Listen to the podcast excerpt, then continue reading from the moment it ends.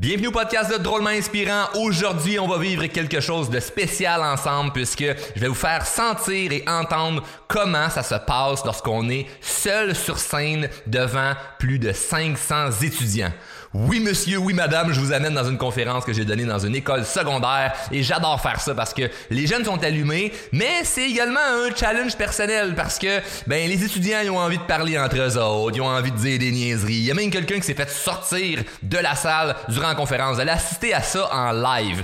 Donc euh, je vous mets d'une façon authentique, sans montage, sans coupure, sincèrement ce qui se passe durant une conférence dans une école. Et moi, ce que j'aime faire, c'est faire surtout des questions-réponses. Donc, euh, J'invite les étudiants à poser des questions et moi je réponds. Puis ce qui est plaisant, c'est qu'il n'y a pas de censure ou il n'y a pas d'intervenant ou d'enseignant qui décide quelle question on va poser et il n'y a personne qui décide non plus quelle réponse je vais donner. Donc c'est vraiment euh, d'une façon authentique à l'état pur et euh, j'ai très hâte que vous puissiez vivre ça avec moi parce que évidemment vous allez pouvoir venir chercher beaucoup de valeur et ça fait partie de la première règle du show. Si vous venez chercher de la valeur, redonnez de la valeur en partageant l'épisode, soit sur les médias sociaux ou à des gens que vous aimez, puisque les sujets qu'on va traiter ne sont pas uniquement pour des ados. Ça s'adresse à un public de 12 à 112 ans. Donc euh, c'est clair qu'il y aura de la valeur, vous allez pouvoir venir chercher. Et s'il y a des choses que vous sentez qui sont bons pour vous, ben évidemment, mettez-les en application. C'est la deuxième règle du show. Ça sert absolument à rien d'écouter le podcast sans rien appliquer ce qu'on entend ici. Donc euh, sur ce,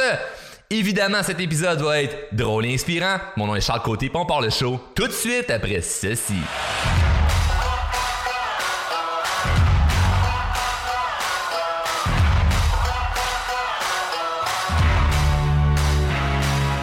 Je vous laisse euh, avec Monsieur Charles Côté.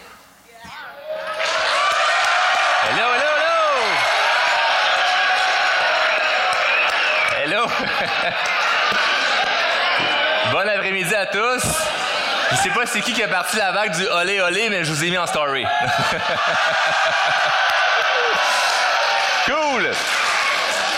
Content d'être avec vous autres, content de voir votre enthousiasme. Seule chose que madame a dit avant moi, c'est sûr que c'est tout temps le fun quand c'est respectueux que je peux entendre. En fait, rien, que je m'entende juste moi. Donc, euh, juste pour le. Donc, je pense que. À main levée, ici, qui m'a déjà vu avant de me voir ici, là? Good. OK, cool. Très le fun. Donc, euh, pas besoin de me, présenter plus en long ou en large. Mon nom est Charles Côté. J'ai fondé l'entreprise Drôlement Inspirant. Fait que ceux qui me connaissent Drôlement Inspirant, c'est comme mon, mon nom de rapper, là. mais euh, sans faire de rap. Et euh, il pas si longtemps, moi, j'étais assis à la même place que, que vous, donc euh, j'ai pas l'âge d'être vos parents, j'ai plus l'âge d'être votre grand frère. Fait que la façon que je vais parler durant l'heure qu'on va avoir ensemble, c'est plus comme si j'étais votre grand frère. Est-ce que c'est bon pour tout le monde? Good. Cool. Je me souviens quand j'avais des conférenciers qui venaient euh, à mon école secondaire, moi j'étais le genre dans le fond de la salle qui était inintéressé, qui trouvait ça vraiment plate, puis qui avait pas envie d'entendre ce qu'il y avait à dire. Parce que justement, souvent, je trouvais que c'était des gens un peu décalés de ma génération à l'époque, puis on dirait qu'ils comprenaient pas vraiment ma réalité. comme je vous dis, puisque je suis euh, pas bien plus vieux que vous autres, ben, je peux comprendre certaines choses parce que vraiment pas longtemps, j'étais assis à votre place. Donc les choses qu'on va voir ensemble aujourd'hui, je pense que ça va pouvoir vous parler, mais ça prend quand même une certaine ouverture d'esprit. Donc euh, moi, ce que je me souviens quand j'étais à l'école, c'est que je me sentais vraiment pas bon, puis je me sentais vraiment pas intelligent pour la raison suivante. À chaque fois que je faisais soit un examen ou j'essayais quelque chose, que ce soit même le sport, jeux vidéo, n'importe quoi, j'étais pas bon, puis j'échouais dans à peu près n'importe quoi. Puis ça me renforçait l'idée que j'étais vraiment bon dans rien. Je manquais beaucoup de confiance en moi, j'avais une très basse estime personnelle. Puis je pense que l'une des raisons pourquoi je me sentais comme ça, c'était que j'arrêtais pas de me répéter que j'étais pas bon. Puis le pourquoi que je vous dis ça, c'est que y a, on a, une grande, une grande puissance que nous avons tous et chacun, peu importe comment vous vous sentez en ce moment, d'être un peu meilleur dans à peu près n'importe quoi avec des trucs qui sont super simples. Parce que on est tous d'accord que si on se répète qu'on n'est pas bon dans quelque chose, que ce soit en rapport avec l'école ou pas pantoute, si on se répète qu'on n'est pas bon, c'est rare qu'on va devenir meilleur. Puis ce qui était drôle, c'est que moi, il quelques années, quand j'étais à l'école, j'étais super bon pour retenir toutes les affaires qui avaient rapport avec les chars, avec les quatre roues, motocross, skidoo. Je retenais toutes par cœur ces affaires-là, mais mathématiques, français, avait bien de la misère avec ça techniquement, j'étais pas quelqu'un de moins intelligent. C'est juste que qu'est-ce que j'avais devant moi ne m'intéressait pas à ce moment-là. Mais j'avais quand même certaines passions où j'étais capable de retenir des choses. Donc, je n'étais pas moins intelligent, je n'étais pas idiot. J'étais juste inintéressé par le sujet qu'on me présentait. Sauf que l'erreur là-dedans, c'est que vu que j'étais inintéressé, je me forçais pas. Puis en me forçant pas, ce que ça faisait, ça faisait que mais mon résultat était quoi? était mauvais. Puis plus que mon résultat est mauvais, mais ça renforcit la croyance que ben, je suis pas bon. Écoute, moi je suis pas bon en maths, je suis pas bon, j'aime pas ça l'école, je suis pas bon là-dedans? En étant cette posture-là, rendu à l'examen, j'essaie même pas. J'essaie même pas de me forcer, j'essaie pas de comprendre plus, j'abandonne avant même d'avoir tout essayé. Donc le résultat de l'examen est pas bon. Puis quand je reçois le mauvais résultat, qu'est-ce qui arrive? Je me dis, ben c'est ça. C'est vrai que je suis pas bon. Mais la réalité, c'est pas que j'étais pas bon, c'est que je me forçais pas plus que ça. Parce que si j'avais envie de connaître quelque chose par rapport aux autos ou aux quatre roues, là, ça, là, c'était super facile. ça, ça, ça allait bien, là. Fait que je n'étais pas idiot. Mais j'ai grandi pendant des années en pensant que j'étais vraiment stupide. Je me pensais moins intelligent que les autres parce que quand je me comparais avec les autres, il y en avait plein qui étaient meilleurs que moi. Dont mon petit frère et ma petite sœur. J'avais des années, j'avais deux ans, en fait, j'ai deux ans de plus que mon frère, quatre ans de plus que ma sœur, puis même ma sœur de quatre ans plus jeune était capable de faire plus mes devoirs que moi. Fait ça me, mettait encore plus en tête que, hey, mais Charles, t'es vraiment pas bon. Puis quelques années plus tard, mais je me suis rendu compte que finalement, mais c'était pas vrai. C'est pas vrai que je suis moins bon qu'un autre, c'est juste que je me force pas. Puis la première chose qui arrive, qui arrive lorsqu'on est dans cette espèce d'attitude-là de, ben, je me tape sa tête puis je m'insulte moi-même, c'est que faut comprendre que si tu insultes quelqu'un d'autre, juste mettons ici à l'école, as-tu le droit d'insulter quelqu'un d'autre ou d'être méchant avec quelqu'un d'autre? Non. L'établissement ne vous permet pas ça. Pour quelle raison? Parce que c'est blessant. D'accord? D'être méchant ou respectueux envers quelqu'un, c'est blessant, donc l'école ne tolère pas ça. Mais on ne devrait pas tolérer d'être méchant envers nous-mêmes. On ne devrait pas tolérer d'être méchant envers nous-mêmes. Donc moi, quand je me répétais que j'étais pas bon dans quelque chose, ben, j'étais méchant avec moi-même. C'est juste qu'il n'y a pas un règlement qui dit Hey, t'as pas le droit de t'auto-insulter. Mais quand j'ai compris cette puissance-là que de me dévaloriser juste moi-même en disant que j'étais pas bon, ça me nuisait dans tout mon potentiel, j'ai eu un beau déclic. Et par la suite, c'est là que j'ai pu comprendre que finalement, ben, je peux essayer plein d'autres choses, puis je vais être bon dans autre chose. Parce que je vous dis, moi, je me sentais tellement, mais tellement pas bien, puis il y avait en vrai rien qui me motivait. Donc, je sais pas s'il y en a ici qui, parfois, peuvent se sentir démotivés par rapport à n'importe quoi au niveau de la vie. Mais moi, c'est comme ça que je me sentais. Puis ce que je vais vous expliquer, ben, c'est tous des trucs qui sont très simples, qui m'ont aidé. Donc, première, première affaire, c'est au niveau de mon attitude. Puis, le niveau de l'attitude, c'est pas, je vous dis pas ça d'un point de vue moralisateur comme un parent qui dirait, hey, change ton attitude. C'est pas ça que je vous dis. L'attitude, c'est quand il arrive quelque chose, comment je réagis face à ça. Puis là, je vous explique ça, là. Ça, c'est le genre d'affaires que j'explique à des adultes. C'est pas un truc de hey, aller dire ça aux jeunes d'une école secondaire. C'est des affaires que j'explique à des adultes et que beaucoup d'adultes n'ont pas compris. Et si vous, vous comprenez ça, vous allez avoir une méga avance. Parce que tous les adultes vont dire, bon ouais, il a raison, mais ils le font peut-être pas. Puis c'est incohérent, puis si vous êtes incohérent avec ça, je vous dis, ça va être hyper efficace pour dans votre vie. Donc, quand il arrive quelque chose, hein, quelque chose de négatif, quelque chose qui te fait chier, la première chose que je me dis, c'est est-ce que j'avais un contrôle là-dessus? Parce qu'il y a des choses sur lesquelles on a du contrôle et des choses sur lesquelles on n'a aucun contrôle. Première affaire qui me vient en tête, la température. Est-ce que je contrôle s'il fait beau ou s'il fait pas beau? Non. Tout le monde est d'accord là-dessus. Mais pourtant, il y a des gens quand même qui vont se plaindre parce qu'il fait pas beau. Ça, c'est de base on va skipper cette partie-là, on n'a pas le temps de rester accroché là-dessus, de ceux qui chiassent la température. On les met de côté. C'est juste pour dire qu'on n'a pas de contrôle là-dessus, donc je peux pas me plaindre là-dessus. Mais il y a des choses qui sont beaucoup plus frustrantes, genre, pour ceux qui m'ont tantôt qui disaient qu'ils me voyaient sur les médias sociaux, vous savez que j'ai une voiture que j'aime, j'en ai une coupe, mais j'ai une Audi RS7 qui est une moto qui me rentrait dedans, qui a défoncé mon bumper. Là, pas si longtemps, là. J'étais tout content de ça, moi, mon, mon char et tout ça. Heureusement, j'étais avec ma conjointe mon enfant, pas de blessé. La moto non plus. Lui, ça n'aurait pas dérangé. c'est pas vrai. Tout le monde était correct. Évidemment, est-ce que j'avais un contrôle sur le fait que la moto me rentre dedans? Je dans le trafic, il me rentre dedans, point. Ça s'arrête là. là. J'avais aucun contrôle là-dessus. La seule affaire que je peux contrôler, c'est mon attitude et ma réaction par rapport à ça. Si je me fâche, puis je suis frustré, puis je suis fâché, c'est légitime. J'ai le droit de me sentir comme ça. Mais ça m'aide absolument à rien. Ça va rien m'aider. Ça va rien changer dans la situation de rester fâché. Sur le coup, je peux être fâché. Mais de rester dans cette espèce d'attitude-là de je reste fâché parce que c'est pas ma faute, c'est la faute de quelqu'un d'autre, ça m'aide à rien. Savez-vous pourquoi? Parce que cette mauvaise attitude-là va se refléter dans tout le reste de ma journée, de ma semaine, du mois et de l'année. A qui vont dire Mais non, ben, ça n'a pas rapport, je suis fâché là, puis euh, c'est pas grave, à un il y a d'autres choses qui vont se passer, ça va bien aller. Je comprends. Mais si vous êtes capable rapidement de réajuster cette espèce d'attitude-là, c'est de, l'avancement qu'on a hyper rapide où ce que, bon, c'est arrivé, j'avais un contrôle là-dessus. Non, qu'est-ce que je contrôle mon attitude? Je continue mes affaires. Ça va pas m'empêcher de vivre, qu'est-ce qui vient d'arriver là? Peu importe ce qu'on vit. Évidemment, il peut y avoir des degrés de choses qui sont vraiment, vraiment, vraiment graves. Je rentre pas dans cette catégorie-là. La catégorie dans laquelle je rentre, c'est des banalités.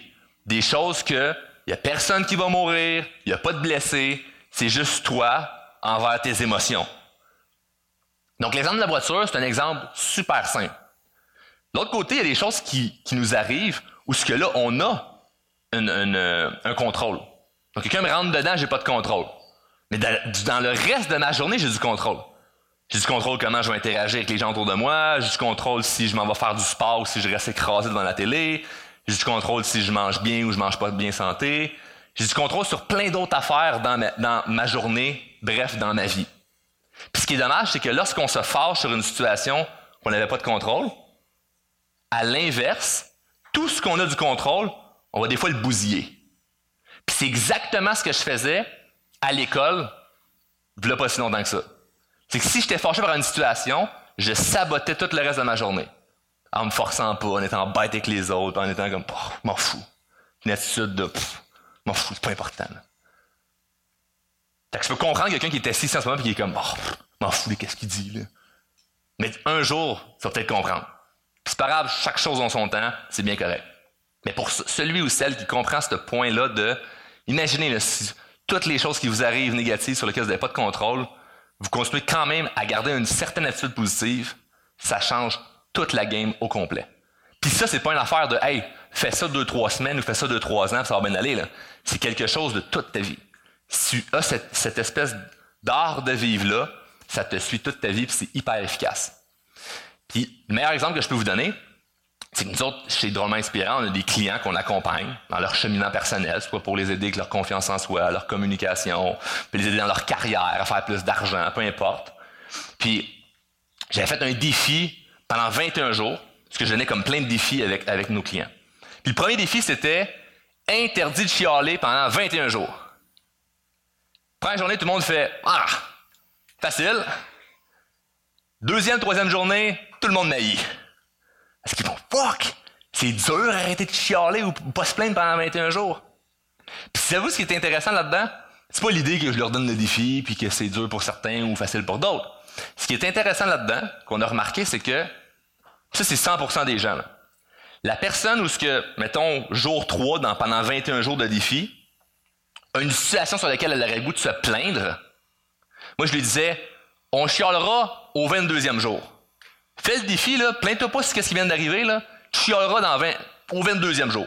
Mais que le défi soit fini, là, on critiquera, on chialera. Dans, pendant deux semaines, il y a d'autres choses qui se passent. La personne ne se plaint pas sur ce qui est arrivé. Deux semaines passent. Pensez-vous qu'après deux semaines, la personne a le goût de chialer c'est ce qui est arrivé il y a deux semaines? Non.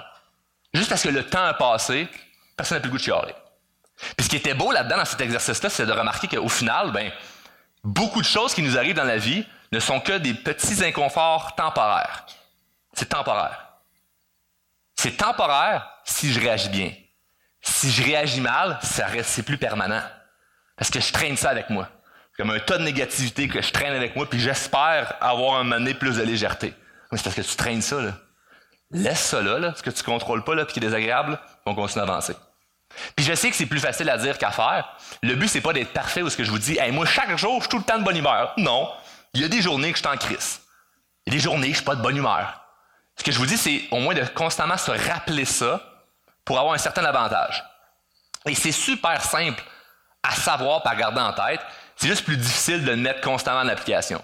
Puis le but, c'est pas de culpabiliser, de se sentir mal qu'il faut être parfait avec ça, mais plutôt de se dire, hey, si une fois de temps en temps je suis capable d'être plus positif par rapport à une situation qui me met en crise, ben, ça va être à mon avantage. Ça va pouvoir m'aider. Puis les gens qui avaient fait ce défi-là pendant 21 jours, ben, ils avaient eu cette belle prise de conscience-là. Puis je vous lance le défi si ça vous intéresse. De ne pas se plaindre pendant juste une semaine. Faites-vous un défi sept jours. Pendant une semaine, de ne pas chialer. Juste ça, là, ça peut, être un beau défi. Puis juste de, terminer ça, là, de se donner un défi puis de terminer, ça peut vous donner un, un grand avantage. Je reviens à, quand, à ce que je vous parlais par rapport à lorsque j'étais euh, à l'école puis que je me sentais euh, idiot. Le fait que j'étais dans cette attitude-là de ben je suis pas bon puis j'étais négatif envers moi-même m'empêchait d'aller plus loin dans mon potentiel. Puis je sais pas s'il y en a ici qui connaissent le fameux euh, plus grand inventeur, je pense que lui s'appelait Thomas Edison. Mais qui connaît Thomas Edison? Il a inventé deux, trois affaires, genre la lumière, l'ampoule. Il a fait quand même pas mal d'inventions. C'est une, une, des personnes qui a eu le plus de brevets sur la planète. Pourquoi je vous parle de lui? C'est super simple. Thomas Edison, quand il était à l'école, il est revenu mener avec une lettre à la maison que c'est l'école qu'il avait écrit à ses parents. Écoutez bien ça. S'il y en a qui, ont, étaient pensés à autre chose pendant 10 minutes, revenez 30 secondes. OK? Ça, cette histoire-là, c'est super, super important à comprendre l'idée en arrière. Thomas Edison, il revenait à la maison avec une lettre pour sa mère quelqu'un à l'école avait écrit, genre son prof ou directeur, directrice d'école. Puis la mère de Thomas Edison prend la lettre, elle la lit devant lui, puis elle pleure en même temps qu'elle la lit. Puis ce qu'elle dit, c'est, qui était écrit, votre enfant est un génie. Nous n'avons pas les ressources euh, présentement à l'école pour s'occuper de lui. Veuillez gérer son éducation vous-même. Donc, il le renvoyait de l'école par prétexte qu'il était trop intelligent. Fait que Thomas Edison, ben, il part faire sa vie, puis pour lui, ben, il est un génie. Fait qu'il a accompli plein de choses, genre inventé l'ampoule, puis il a fait plein d'autres inventions. Il a gagné les prix Nobel, ça fait partie d'une, d'une personne qui a impacté le monde entier. Notre vie serait pas pareille en ce moment si lui avait pas existé. Des années passent, sa mère décède, il retrouve la lettre. Il lit la lettre, puis c'est lui seulement qui pleure. Parce qu'il se rend compte que ce que sa mère lui avait lu, c'était pas du tout ce qui était écrit. Ce que l'école avait écrit, c'était Votre enfant est un idiot. Nous ne pouvons pas l'aider. On détecte chez lui de graves troubles d'apprentissage. Veuillez gérer son éducation vous-même. Donc Thomas Edison est devenu vraiment un génie parce qu'on lui avait dit que c'était un génie. Et des histoires comme ça, il peut en avoir beaucoup. Puis je comprends que il peut y avoir certaines personnes qui se font dire par les autres qui sont moins bons. Ce que je vous dis, c'est pas tout le monde ici va devenir un génie, c'est pas ça le point. Mais c'est que si on y avait dit qu'il était pas bon, probablement qu'il n'aurait même pas essayé de faire plus. Et moi, ben, c'est exactement comme ça que je me sentais quand j'étais jeune. Je voulais pas essayer plus, je voulais pas me forcer plus, parce que j'étais convaincu que j'étais pas capable. Puis cet exemple-là, on peut le prendre d'une autre façon. Si, exemple, on fait une course à pied, on part, mettons, il y a un 100 mètres, moi, je suis là sur un 100 mètres. imagine-toi, là, tu es à côté de moi sur le 100 mètres. Moi, je suis rendu à 90 mètres dans la course. Toi, tu n'es même pas à 20 mètres de fait. Les chances que tu continues de courir sont très minces. Pourquoi? Parce que tu vas me voir en avant, tu vas te dire, bah, il va gagner Noé. J'abandonne. L'humain est fait comme ça. Si on n'est pas convaincu qu'on va réussir quelque chose, on met moins d'efforts. C'est pas quelque chose de, ça s'applique juste à vous autres, les ados. C'est quelque chose pour l'humain, point. C'est autant bon pour n'importe qui. Dès qu'on pense qu'on ne réussira pas quelque chose, on ne met pas autant d'efforts. Mais c'est dommage parce que peut-être qu'à 95 mètres, moi je tombe, me casse la cheville, puis tu vas, tu finir par me dépasser puis gagner la course.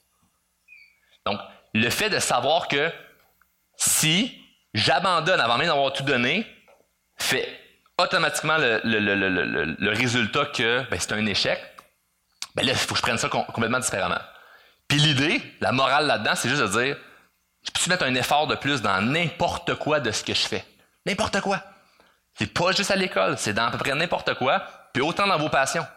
Il y a sûrement des choses qui vous passionnent, puis vous dites, hey, moi, c'est ça qui me fait triper. Mais parfait, mets de l'effort là-dedans. Mets de l'effort aussi dans tes passions, dans les choses que tu aimes. Le but, c'est pas juste de dire, faut, faut se faire chier. Mais si tu as, une attitude de dire, moi, je mets autant d'efforts dans ce que j'aime que dans ce que j'aime pas, ça peut avoir un grand changement significatif dans vos vies.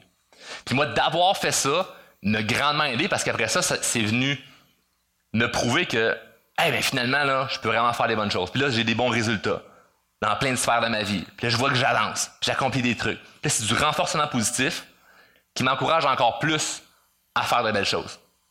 Puis vous remarquerez autour de vous, que ce soit dans famille, amis, les gens autour de vous, là, que souvent la personne pour qui ça va mal dans sa vie, ça va tout le temps mal dans sa vie.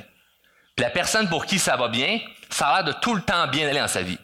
La réalité, c'est pas que ça va tout le temps mal puis l'autre tout le temps bien. La réalité, c'est que la personne qui est dans une espèce de, de cadence que tout va mal continue de constamment attirer ça. Continue constamment de, reproduire ça. Puis on le voit, là, c'est super facile. On le voit super facilement quelqu'un qui, ça va bien dans sa vie, bon, ben, prend des bonnes décisions. Si ça va bien dans ta vie, tu prends des bonnes décisions. Et quand ça va mal, prends-tu des mauvaises décisions parce que ça va mal? Donc, au niveau de l'attitude, ça peut changer tellement, tellement, tellement de choses.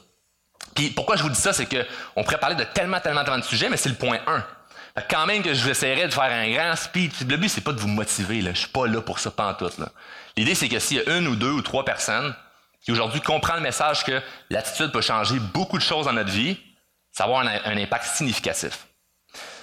Maintenant, moi, ce que j'aimerais faire, puisque l'idée, c'est pas de juste vous parler, j'ai envie qu'on échange.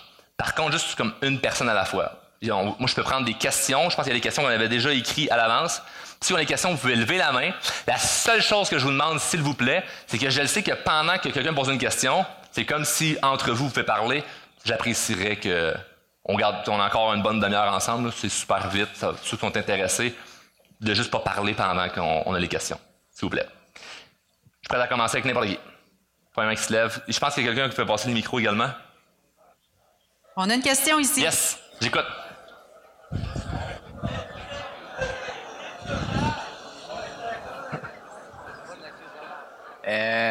Pourquoi tu as décidé de créer ta chaîne TikTok?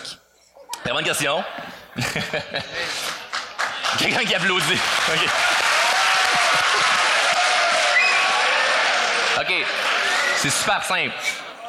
Je faisais, je vais te répondre de façon super, super honnête. Là, il va rien de cute dans ce que je vais te dire. Là. Moi, je faisais déjà, j'avais, j'avais déjà une implication sur les médias sociaux. J'étais sur les sites plates là, que vos parents sont là-dessus, là, genre Facebook. Là. Puis euh, j'étais, j'étais sur Facebook, Instagram, LinkedIn. Je faisais des vidéos pour me faire connaître par rapport à mon entreprise.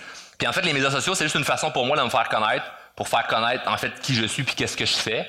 Parce que j'ai une entreprise, puis n'importe quelle entreprise, son but c'est de se faire connaître pour vendre son produit ou ses services. Fait qu'il y a des entreprises qui vont mettre de la publicité dans des journaux, à la télévision, des pancartes sur l'autoroute. Moi, j'ai mis pas beaucoup d'argent, mais beaucoup de temps sur les médias sociaux. Et quand TikTok est arrivé, c'était à peu près en 2019 que moi j'ai vu ça. Ça venait de ne plus s'appeler Musical.ly. Fait que j'étais quand même dans les débuts de ça. Puis c'est un ami qui me dit Hey Charles, il y a une plateforme euh, TikTok, ça s'appelle. Puis là, je me souviens parce que tout le monde se foutait de ma gueule, parce que tout le monde disait ah, c'est pour les enfants, c'est juste du monde qui danse. Puis j'avais, eu assez de courage pour me dire, mais moi, je m'en fous, je vais aller dessus, puis comme, pas danser, mais parler, faire qu'est-ce que je fais. Puis c'est la preuve un petit peu que lorsqu'on on passe par-dessus le jugement, qu'on fait ce que peut-être d'autres personnes pointent du doigt comme étant de la critique ou en disant tu devrais pas, mais peut fonctionner parce que ça a été l'une des plateformes qui m'a fait le plus connaître. D'ailleurs, je pense que je serais même pas ici si c'était pas de cette plateforme-là parce que personne ici aurait su je, je suis qui. Donc, euh, c'est comme ça que j'ai parti sur euh, TikTok tout simplement. C'était pour réussir à me faire connaître. Puis le hasard a fait que, ben, au début de cette application-là, c'était facile de se faire connaître. en 2019, je faisais une vidéo en disant Hey, salut tout le monde! Euh, mon nom c'est Charles, puis euh, je te souhaite une bonne journée. 300 000 vues. comme, ça aucun rapport comment c'était c'était, je veux pas dire facile, mais pour moi, pourquoi ça a fonctionné, c'est pas parce qu'il y avait ce bout-là facile, mais c'est parce que j'avais vraiment, vraiment suivi ma vie sur Facebook, sur Instagram, sur LinkedIn.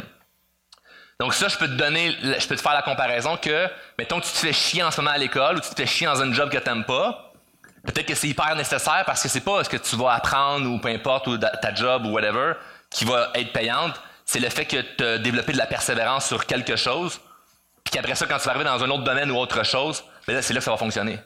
moi, c'est ma, persévérance de faire plein de vidéos sur Facebook qui marchaient moyen, qui a fait en sorte que quand je suis arrivé sur TikTok, là, ça a vraiment marché. Mais si je suis juste arrivé là par hasard, probablement je n'aurais pas eu le succès que là, j'ai en ce moment sur cette application-là. C'était vraiment une question de persévérance puis de timing en même temps. Fait que, voilà, c'est ta question. Prochaine question. on, est ouvert aux questions. S'il y en a qui ont d'autres questions, vous avez juste à lever la main. Ouais. Là-bas, chandail jaune.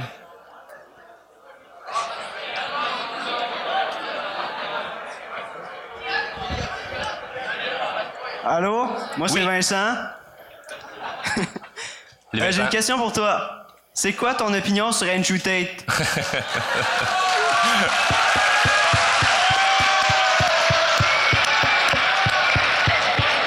un peu, je vais, je vais attacher mes patins. c'est rare parce que tout le monde, tout le monde m'é- m'écrit ça sur, euh, justement sur TikTok, j'ai jamais répondu. J'ai jamais répondu à cette question-là. Là, c'est le temps. Je vais, je vais te répondre, je vais te, je vais te répondre. Ça va être la première fois que je vais répondre euh, à ça. Ben, j'ai vu l'enthousiasme de, de tout le monde, puis je pense que ça va être important de répondre parce qu'on le voit beaucoup passer, puis là un petit peu moins.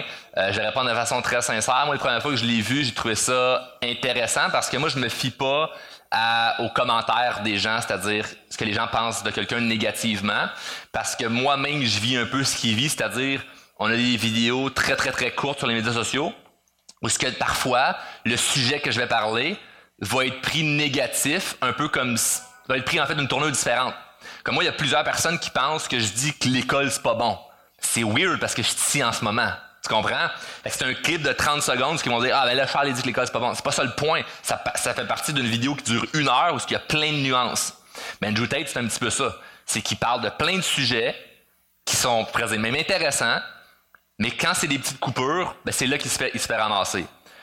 Il y a des choses qu'on aime, des choses qu'on n'aime pas. Moi, ce que je pourrais dire, ou ce qui l'a échappé, c'est toutes les choses au niveau euh, plus misogyne, que je pense pas qu'il est comme ça, mais qui est allé sur un terrain glissable de toute façon.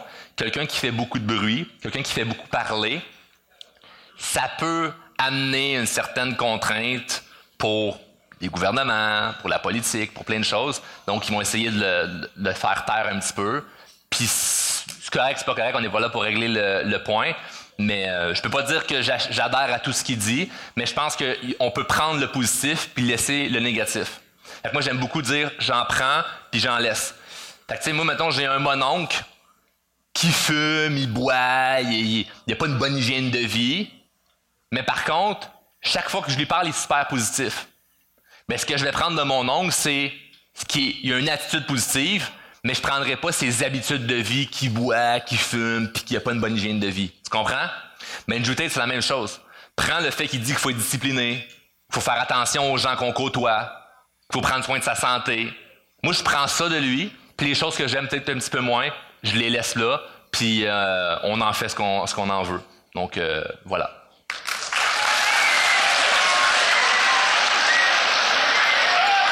C'est cool, vous êtes vraiment bien enthousiaste, c'est le fun euh, d'être avec vous autres. Prochaine, prochaine question? Je pense Une que. question aussi? Là, ouais.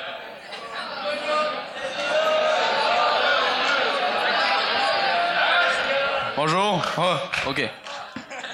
Oui. Bonjour euh, Charles, Yes. je m'a- je m'appelle Elliot, Euh, je suis un passionné de culinaire euh, puis plein de choses, mais je voulais juste savoir euh, parce que je vais en apprendre je vais, je vais en apprendre plus sur, sur toi puis tout.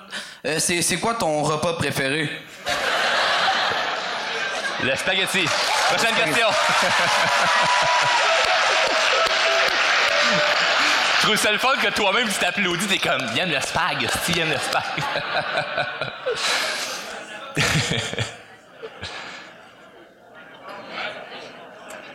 euh.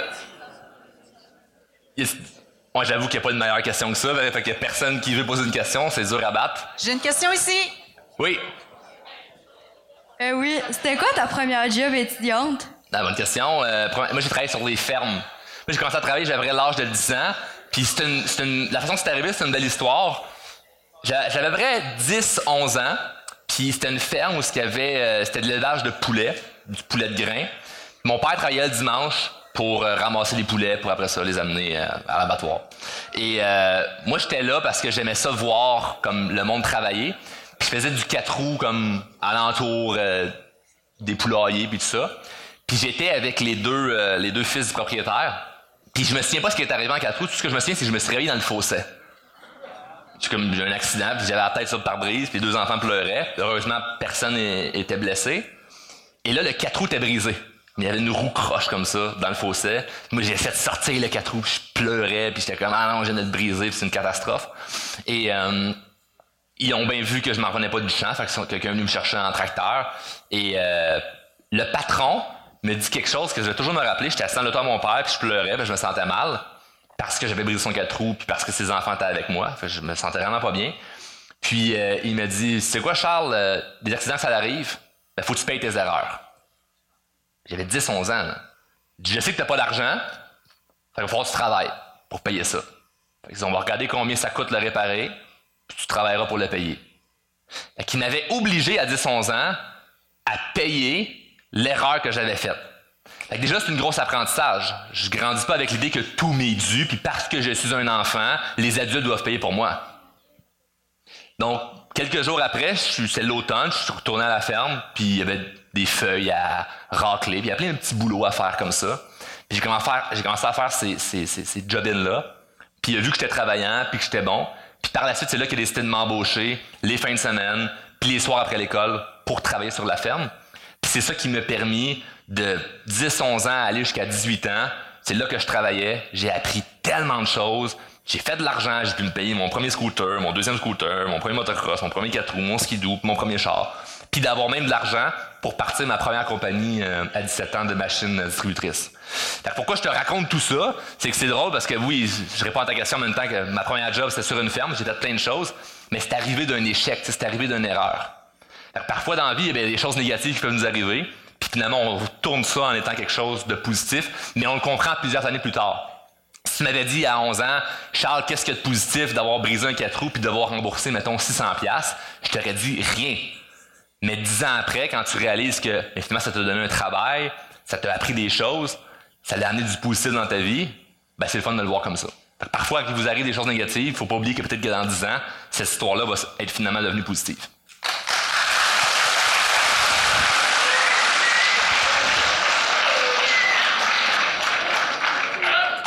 Moi, Charles, j'ai une petite question aussi. Tu as nommé le terme entrepreneur, fait qu'on considère un petit peu que c'est de l'entrepreneuriat. Fait que, tu sais, est-ce que. Puis je suis certain qu'au niveau des, des jeunes d'aujourd'hui, il y en a qui ont des rêves, qui ont des projets d'avenir, euh, soit de se partir une ferme ou. euh, est-ce qu'il y aurait des pièges que tu pourrais nommer qu'on pourrait peut-être essayer d'éviter en tant que rêveur de vouloir se partir une business euh, ou quelque chose? Ben, je, sais que c'est peut-être pas l'idée de chacun, puis en fait, c'est pas. je sais- en ce moment, sur, sur tous ces médias sociaux, on valorise beaucoup comme le monde entrepreneurial. Des fois, c'est comme ça peut te déteindre un peu sur le monde qui, sont, qui ont pas envie d'être en. Fait que, tu c'est pas parce que t'es un entrepreneur que t'es meilleur, là, tu c'est- Puis souvent, c'est dommage parce que ces gens-là, plus qu'on va écouter, c'est, c'est rare qu'on soit quelqu'un qui travaille dans un bureau 9 à 5 faire une conférence dans une école, là. Fait qu'on va prendre l'entrepreneur qui a réussi. Moi, ce que j'aimerais dire en partant, c'est que c'est pas parce que tu as une business ou que tu veux être entrepreneur que tu es meilleur qu'un autre. C'est d'humain à humain, ça n'a aucun rapport qu'une distinction. Par contre, juste pour le fun, qui ici a eu l'idée ou a l'idée peut-être d'éventuellement avoir une entreprise? Ça, par applaudissement, pour savoir. Juste pour voir un peu, ten- tenter le coup. OK. Quelques personnes. Good. La bonne nouvelle, c'est ce que je vais vous dire, ça s'applique à peu près pour n'importe qui, autant que tu veux une job ou en, ou en affaires, mais surtout, si tu as déjà eu l'idée, j'attends, je suis sûr d'en- entendre. Donc, euh, euh, c'est pas, grave, on va continuer. on va continuer. Hey, tu tantôt, l'attitude positive, là, c'est là, là qu'on met ça en jeu, là. Là, là. Bref, la première chose que je pourrais vous dire par rapport à lorsqu'on veut se lancer en affaires, c'est que je vais vous dire quelque chose que peut-être c'est pas familier avec ce que vous avez déjà entendu, mais l'idée c'est pas que de y a que du vrai, que du faux. Ah, bon.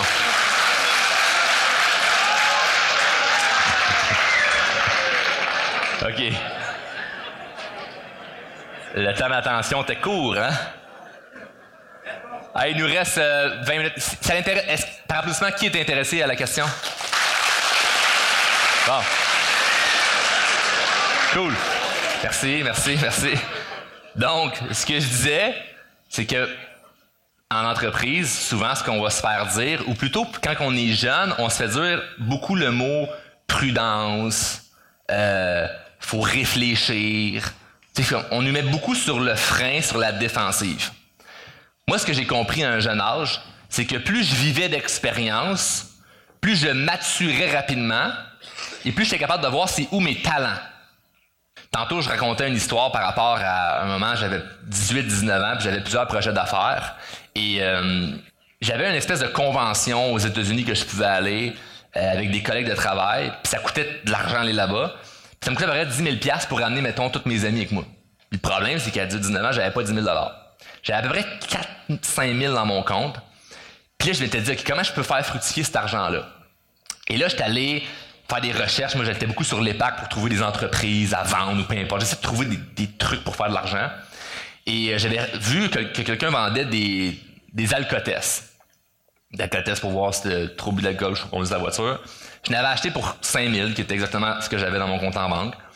Donc, j'avais zéro dans mon compte en banque, j'avais des alcotesses. Puis je me suis dit, on va aller vendre ça en porte-à-porte. Troisième maison, ce que je cogne, le monsieur me dit, euh, c'est où ton permis pour faire du porte-à-porte? Je venais d'apprendre que ça prend un permis pour faire du porte-à-porte. Je me suis dit, bah, c'est pas vraiment grave. Il m'a dit, ben, tu peux avoir une amende qui va dans les dizaines de milliers de dollars si tu te fais pogner à faire du porte-à-porte, t'as pas de permis. Fait que là, moi, je me suis dit, ah, je suis dans la merde. J'ai recontacté la personne qui, euh, avec qui j'avais acheté ça pour me faire rembourser. Évidemment, la personne ne voulait pas. J'ai réussi à la convaincre que j'avais pas le choix, que j'avais plus d'argent. J'ai redonné toutes ces choses. Il m'a repayé, mais pas tout au complet. Il a gardé un petit peu d'argent en me faisant croire qu'il me payer plus tard, finalement, il m'a jamais payé. Fait que j'ai appris de là, que c'est pas tout le monde qui est honnête, malheureusement. Puis je suis allé quand même aux États-Unis avec mes, euh, mes amis, une convention où j'avais tout payé pour eux autres, puis j'avais tout mis ça sur mes cartes de crédit. Puis quand je suis revenu, il n'y a personne qui m'a remboursé. J'avais perdu peut-être un total, 8-9 000, tu sais, vraiment de mes poches, d'aller là-bas de revenir. À 19 ans, perdre 10 000, pour certaines personnes, ça peut être tragique, voire même irréparable. La réalité, c'est que j'ai beaucoup appris de cette expérience-là. Vous allez me dire, oh, mais t'apprends quoi de perdre ça? Ça s'explique pas, ça se vit. Donc là, je vous souhaite pas ça. Mais ce que je dis, c'est que chaque erreur qui peut arriver, il y a un grand apprentissage derrière. Et je peux vous conter des histoires comme ça, plein, plein, plein, plein, plein. Je ne fais que vivre ce genre de situation-là, où c'est quasiment à chaque mois, il m'arrive une espèce d'échec, puis c'est hyper payant. Pas juste financièrement, mais payant, oui, financièrement et intellectuellement, où est-ce que je comprends quelque chose. de l'apprentissage de ça, je grandis beaucoup. Mais je comprends, puis je sais, puis peut-être qu'il y a des gens qui seraient pas d'accord avec ça, qu'on nous met beaucoup dans un discours pour nous sécuriser puis essayer de freiner le plus d'échecs possible. Puis je pense que ça, ça peut aller aussi par époque. Il y a des époques où il y avait peut-être moins d'opportunités, puis il fallait plus être sécure. En ce moment, des opportunités, il y en a partout. Puis vous le voyez déjà là, sur Internet, il y a comme on voit tellement de choses qu'on peut faire. C'est plus vrai qu'on peut juste ouvrir le livre, ou c'est quoi les jobs qu'on peut faire plus tard, puis c'est comme hyper tangible, hyper concret, ça fait 50 ans qu'il y a ces jobs-là. Aujourd'hui, on peut avoir un job. En fait, on peut inventer notre job. C'est moi, mon travail, je l'ai inventé, là. C'est, pas quelque chose qui existait, là. J'ai créé quelque chose, puis ça fonctionne, puis ça me paye. Mais moi, mais j'aurais jamais pu faire ça si j'avais pas vécu tous ces échecs-là à un jeune âge, puis qui m'ont permis d'avoir, de développer une maturité émotionnelle, une maturité financière, une maturité tout court, qui me permet d'avoir une bonne attitude, comme je disais tantôt, quand il y a des choses négatives qui arrivent. Puis toutes ces choses-là. Donc, un des conseils pour avoir dans ta question par rapport à, tu sais, en affaires, c'est, c'est un peu ironique à dire, mais c'est de ne pas avoir peur de l'échec, parce que parfois l'échec, c'est la plus belle chose qui peut arriver. Moi, je pense que quand tu as un but, moi, je me souviens, là, ça va peut-être intéresser plusieurs, là. Moi, à 16 ans, là, j'avais écrit sur un bout de papier que je voulais devenir millionnaire avant l'âge de 28 ans. T'as dit, moi, là, faut que je devienne millionnaire avant 28 ans. Puis là, évidemment, qu'est-ce que vous pensez que les gens me disaient? Impossible. Comment tu vas faire ça? Puis la réalité, c'est que je ne savais pas comment. Puis deux ans avant de faire mon premier million, j'avais fait 35 000 dans l'année. Donc, j'ai pas réussi à faire plus qu'un million dans une année parce que j'avais accumulé à chaque année un petit peu d'argent pour m'amener c'est arrivé là. Chaque année, c'était une bonne année, une mauvaise année, une bonne année, une mauvaise année. C'était juste comme ça en montagne russe. Puis année, ça a commencé à bien monter. Puis je sais pas, peut-être que dans les prochaines années, il va m'arriver quelque chose de négatif, puis ça va redescendre. Je sais pas. Je souhaite pas ça. Mais si ça l'arrive, c'est sûrement pour une bonne raison.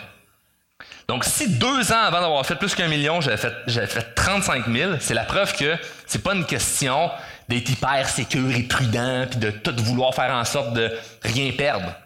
C'est d'être prêt à dire, il y, a, des risques, il va avoir des challenges, il va avoir des défis, ça sera pas facile. Parce que pour ceux et celles qui ont applaudi tantôt en disant, ouais, t'es entrepreneur, là, il n'y a rien de cute là-dedans. C'est, probablement l'une des carrières les plus difficiles. Je dis pas que c'est plus difficile qu'autre chose, mais dans tout ce que j'ai fait, pas mal quelque chose qui, est difficile. Par contre, si vraiment la personne qui a applaudi, elle dit, moi, je veux faire ça, ça lui passionne ce qu'elle va faire, ça va être difficile, mais ça va être vraiment le fun. Faut pas penser que, ah, ben, parce que le gars sur scène a dit qu'il a fait des millions, moi, moi, faire ça, ça va être simple. Ça sera pas simple. Parce que la journée où tu vas vivre un échec, tu vas repenser à ce que j'ai dit, puis ça te tentera pas de garder une attitude positive. Tu vas avoir le goût d'abandonner, tu vas avoir le goût de tout lâcher. Puis c'est là que la première étape de ce que j'ai dit tantôt, là, quand j'ai mis les pieds sur scène, c'est là que ça, ça rentre en jeu. Donc ça revient à la même chose, ça peut être comme ça pour dans n'importe quoi, mais c'est sûr que pour le bien de la question, je pense que pour, les, futurs entrepreneurs, c'est quelque chose à savoir parce qu'on peut pas penser être en affaires puis pas faire d'échecs.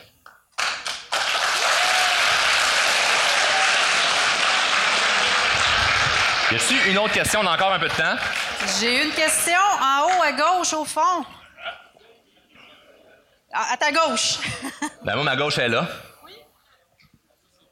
Du coup, moi, Pour moi, c'est gauche. euh, du coup, je- en fait, je vais revenir au début de ce que tu as dit euh, par rapport à la façon de penser. Oui. Est-ce que tu as déjà travaillé avec des personnes qui ont fait des dépressions ou euh, des burn-out? Oui, tout à fait. Mais par contre, c'est pas.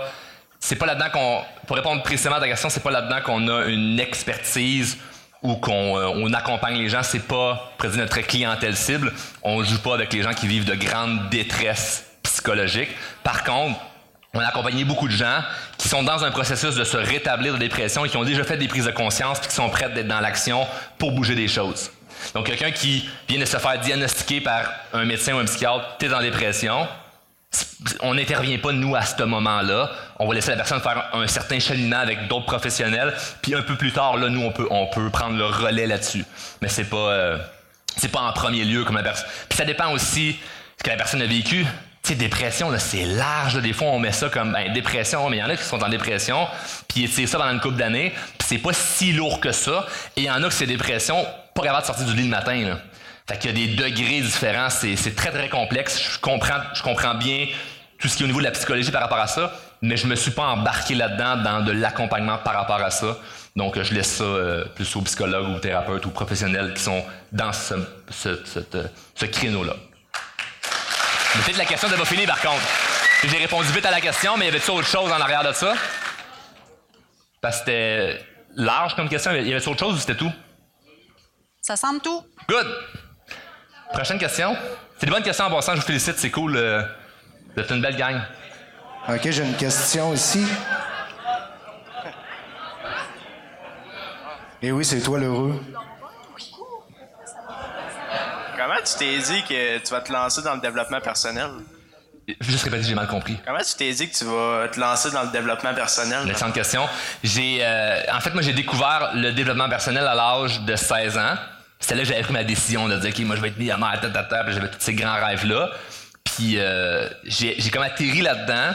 Puis c'est ça un peu qui m'a sauvé parce que, tu sais, tantôt, quand je te parlais que je me sentais idiot, c'est quand j'ai, j'ai, j'ai comme connu l'univers de la croissance personnelle que j'ai tout compris ces concepts-là, puis qu'au final, j'étais plus intelligent que je pensais. Et j'ai commencé à appliquer plusieurs choses parce que ce qui est dommage, puis l'avance que vous avez tous ici, c'est que moi, je connais des gens qui découvrent le développement personnel à 40, 50, 60 ans, puis parce qu'ils ont eu plusieurs années à penser comme ils pensent, c'est dur un peu à switcher cette façon-là, puis ils voient le développement personnel un peu comme du pelletage de nuages ou de la pensée positive qui ne changera rien. Moi, l'avantage que j'ai eu quand j'ai commencé à peu près à votre âge, c'est que j'étais naïf. Puis quand tu es naïf puis tu crois que quelque chose va fonctionner, la chance sourit souvent aux audacieux et aux naïfs. C'est-à-dire que je mettais en application ce que moi, quand on me dit, ben, t'écris tes rêves, ça va se réaliser, ben, moi, je l'ai fait là, année après année d'écrire, je serai millionnaire avant l'âge de 28 ans. Puis je savais pas comment. Puis j'avais même fait un chèque dans mon portefeuille, marqué 1 million, raison, service rendu. Puis J'avais ça dans mon portefeuille, je traînais ça partout ce que j'allais, puis aux deux jours, j'ouvrais ça, puis je le regardais, je, ouais, puis il y avait la date. Puis je l'ai accompli deux ans avant la date. Et je pense pas que j'ai réussi à atteindre cet objectif-là parce que j'ai fait plein d'actions en lien avec ça. C'est parce que je l'avais décidé à 16 ans. Fait que moi, à 16 ans, quand j'ai découvert la croissance personnelle, deux, trois ans ont passé où ce que ça a eu des méga changements dans ma vie, où ce que ça allait mieux euh, au niveau relationnel, je trouvais même au niveau de ma santé, de mon énergie, de l'argent, plein de sphères. Et là, j'ai commencé à voir que j'étais un bon vulgarisateur parce que je peux expliquer à mes amis ces concepts-là. Je peux expliquer certaines choses au niveau de la croissance personnelle aux gens autour de moi, même à mes parents. Puis je voyais que ça l'intéressait certaines personnes. Puis je voyais que j'étais quand même bon à expliquer ça. Puis c'est de là, tranquillement, pas vite, j'ai commencé à faire des vidéos sur Internet. Puis c'est devenu ce que c'est devenu, où ben, j'aimais beaucoup l'humour. J'ai fait aussi des spectacles d'humour. Fait que j'ai joint drôlement inspirant. J'aimais ça être inspirant, j'aimais ça être drôle. Je vais mettre les deux ensemble. Puis des fois, ça sera drôle, des fois non, des fois inspirant, des fois moins. Mais ça va être ce que je suis. Mais plus que ça a eu un gros impact dans ma vie, juste ça peut avoir un impact dans la vie des autres. C'est là que j'ai eu envie de partager. Et jamais j'aurais pensé qu'un jour mon entreprise allait tourner autour de ça. Mais c'est la preuve que on peut créer vrai n'importe quoi si on y croit vraiment. Merci de ta question. Bonne question. Hey, je, parenthèse, c'est la première fois, je pense, dans un. Je vous félicite, hein, la première fois dans une école que j'entends applaudir après chaque question. Vous êtes très bon. Très cool. Mais là, je vais entendre la prochaine, maison. Oui. Ok, ça, ok, ouais. Euh. Je t'écoute, vas-y. C'est quoi le but de ton entreprise? Super bonne question. Je vais t'expliquer très simplement. Est-ce que tu as compris, quand je me fascine la tête, est-ce que tu as compris quand j'ai parlé de développement personnel ou je te perdais complètement? Non, non, c'est ouais, ouais, c'est correct. Ouais, tu me suivais? Bon, ben, on accompagne des gens là-dedans. Fait que nous autres, par exemple, notre clientèle, si on veut, c'est des gens, généralement des adultes, qui ont un but, un rêve, un objectif, mais qui leur manquent certains outils pour réussir à l'accomplir. Genre, ça peut être quelqu'un qui veut perdre du poids. Je, je coach pas la perte de poids, j'ai aucun rapport là-dedans. Mais qui est bloqué mentalement avec certaines croyances par rapport au fait qu'elle est capable de, ou réussir à perdre ou à un poids santé. Là, c'est là qu'on arrive, où qu'on intervient plus au niveau psychologique, au niveau croyance, sur paquet d'affaires au niveau de la confiance, au niveau de l'estime personnelle, au niveau de comment la personne se perçoit, au niveau de son identité. Donc, on va accompagner la personne là-dedans un peu comme dans toute la question au niveau euh, euh, dépression ou des psychologues, ça peut ressembler à ça. Parce que c'est pas que moi qui fais ça. je coach certains, certains types de personnes, mais j'ai une grosse équipe euh, chez Drôme Inspirant, dont des coachs qui vont aider des gens là-dedans. Donc, on a plusieurs formations, les formations qui sont en vidéo, que les gens écoutent, puis mettent en application les trucs. On a des formations plus poussées avec de l'accompagnement, où ce que, ben, par exemple, tu serais avec une coach, qui t'aide dans ce que tu as besoin. Donc, la personne partage sa difficulté, puis nous, on le sait d'avance parce qu'on les prend pas comme clients si on peut pas les aider. Mais si on sait qu'on peut aider la personne, ben, elle partage la difficulté, puis nous, on arrive avec des trucs, des conseils, des choses assez concrètes. C'est pour ça que drôlement inspirant, je suis fier de le dire, fait beaucoup de bruit dans ce milieu-là. C'est qu'on aide beaucoup de personnes de façon concrète. Il y a plein de gens qui réussissent à réaliser des rêves, à lâcher un emploi qu'ils n'aimaient pas, faire une carrière qu'ils aiment, à lâcher une relation qui était toxique pour aller finalement rencontrer l'amour quelques années plus tard.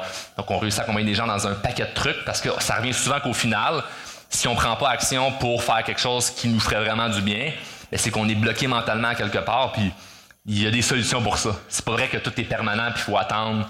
Donc moi, un de mes rôles, tu m'avais déjà vu sur Internet, mais tu sais, je réveille des gens avec mon discours, que on aime, on aime moins, on n'est pas trop sûr, mais ça, on fait des prises de conscience. Puis après ça, quand les gens sont intéressés à aller plus loin dans le processus, mais c'est là qu'on peut leur offrir du coaching puis les aider dans leur cheminement. Donc euh, on a, je de dire qu'on a changé beaucoup de vie au Québec, puis là en Europe de plus en plus. Merci.